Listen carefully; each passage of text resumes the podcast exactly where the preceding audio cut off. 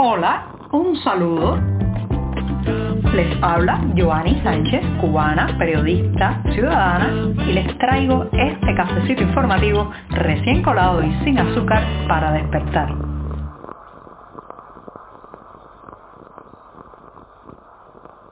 Mitad de la semana, sí, miércoles 15 de junio de 2022 y hoy el programa tiene mucho, mucho para comentar, pero les voy adelantando que en un principio hablaré de la protesta que se suscitó anoche en la Universidad de Camagüey, pero antes voy a servirme el cafecito, así se va refrescando, voy a ponerlo en la taza.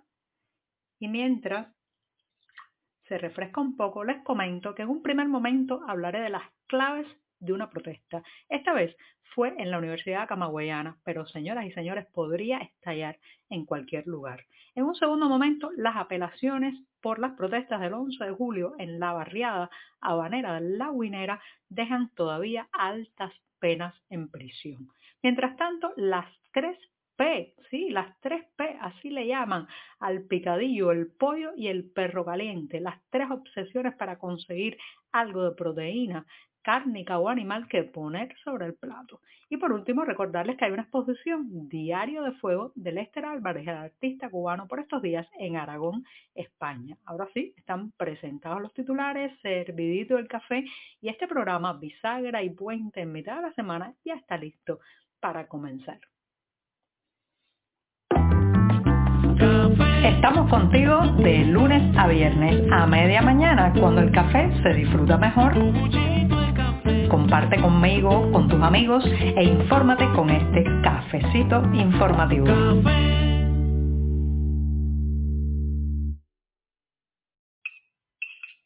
Hoy me voy a dar el primer sorbito del día rápidamente porque la jornada informativa está más que cargada. Así que voy con el primer buchito. Después de esto, pues paso a lo ocurrido ayer, ayer martes en la noche en el centro de la isla.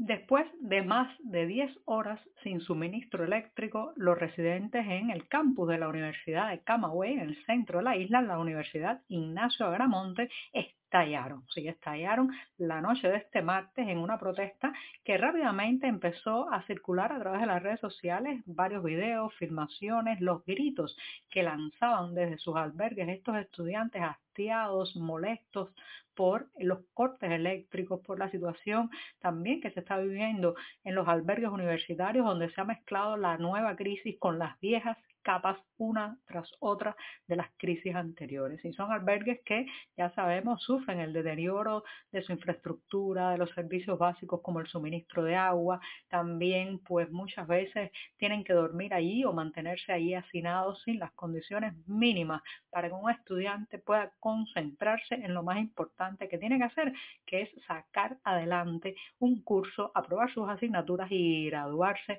de una especialidad. Entonces, en Camagüey que eh, fue también uno de los grandes focos de las protestas del pasado 11 de julio, se volvió a dar ayer una situación de este tipo. Inmediatamente, bueno, por las autoridades eh, y también eh, los voceros oficiales de la Federación Estudiantil Universitaria, una polea de transmisión desde el poder hacia los jóvenes estudiantes y no para nada ya un mecanismo de, digamos, presión desde el estudiantado hacia las autoridades, bueno, pues se apresuraron estos voceros de la FEU, la Federación Estudiantil Universitaria, a pues bajarle la temperatura a lo ocurrido, hablando de problemas de electricidad, infraestructura, todo con muchas galimatías, un rebuscado lenguaje para no decir lo que todos sentimos. El país, señoras y señores, está a punto de estallar porque la situación social, energética, la inflación, la ira y la indignación eh, popular contenida es mucha. Se acerca el verano, ya se han anunciado recortes eléctricos más severos para los próximos días. Hay varias termoeléctricas en reparación otras que entran y salen porque cada vez que vuelven a suministrar energía, entonces tienen una nueva avería y tienen que salir eh, pues del suministro y todo eso va presentando un cuadro bastante eh, inquietante, bastante oscuro para el verano que ya, ya lo tenemos encima prácticamente, ya hace semanas que se están sintiendo temperaturas de absoluto verano como en julio y agosto. Pero empiezan estos focos a estallar. En la provincia de Santi Espíritus hablábamos hace unos programas, prácticamente varias noches les han quitado la electricidad. Camagüey está en lo mismo, también en zonas amplias de Cienfuegos. La Habana en algunos puntos, pero las autoridades le temen a La Habana. Ha existido siempre la tradición de que no quitarle tanto el suministro eléctrico a la capital porque eh, pues tiene barrios más conflictivos, la gente quizás es más tendiente a eh, protestar en las calles. Pero lo cierto es que en aras de ese privilegio habanero están cortando el suministro eléctrico mucho más en provincia que en la capital cubana. Además en la capital recuerden que están las oficinas del poder, la Plaza de la Revolución, los consulados, las embajadas, los corresponsales eh, de la prensa extranjera radicados en Cuba. Entonces hay como más eh, observación internacional sobre lo que ocurre. Pero lo cierto es que la fórmula, si esto pudiera llamarse una fórmula química o quizás una receta de cocina, la receta de cocina de la inconformidad está a punto de ebullir y botarse por todos lados. Y la manifestación de ayer, la protesta de ayer en la Universidad de Camagüey es una muestra de eso, no la única. Ha habido varias, el caso de Amelia Calzadilla que comentamos ampliamente en este programa también, otros que no, no son tan conocidos porque no han tenido acceso a esa visibilidad, pero hay focos y focos por cada lugar y por todas partes. Cada día pasa algo en Cuba y eso es parece ser una situación que no puede detener el oficialismo. Miguel Díaz Canel ha sacado eh, a relucir su vieja oratoria oxidadísima de vamos a lograrlo, vamos a vencer a pesar de las adversidades, pero nadie le cree y ya nadie quiere creerle porque ese discurso está gastado, desfasado. La realidad está aquí y ahora y los dirigentes cubanos son incapaces de mejorarla para la ciudadanía. Estamos contigo de lunes a viernes a media mañana cuando el café se disfruta mejor. Comparte conmigo, con tus amigos e infórmate con este cafecito informativo.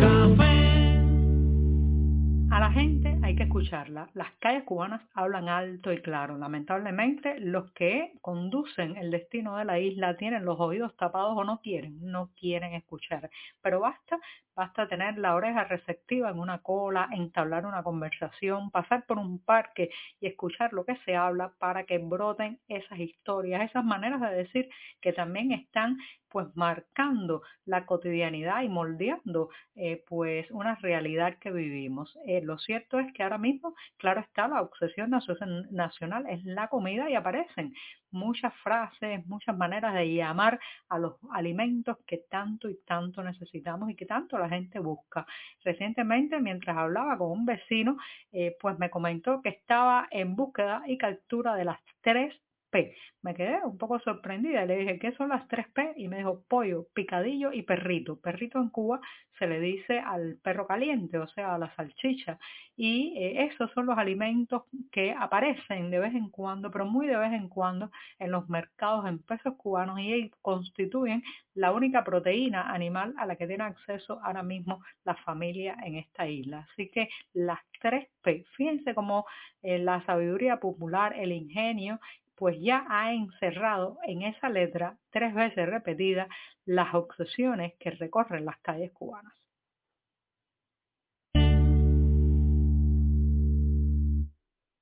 En pocos días se cumplirá el primer aniversario de las históricas protestas que el 11 de julio de 2021 sacudieron la isla.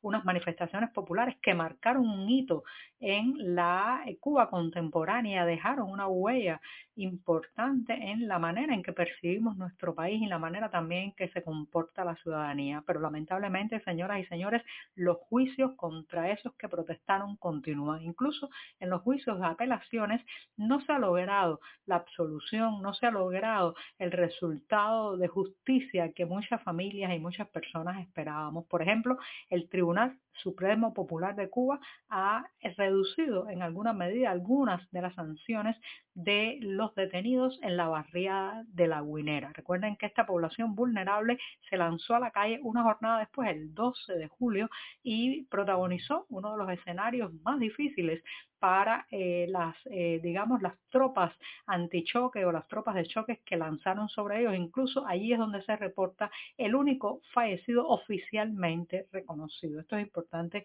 subrayarlo. Lo cierto es que ahora se han dado los juicios de apelación y a pesar de ciertas rebajas en algunos casos, las condenas siguen siendo absolutamente injustas, eh, excesivas y con un carácter ejemplarizante. Los detalles los pueden ver en las páginas de 14 y medio, pero ninguno de los que concurrieron a estos juicios de apelación ha sido absuelto o escarcelado. Ya eso, ya eso da una medida de la mano dura, del puño cerrado que quieren mostrar las autoridades.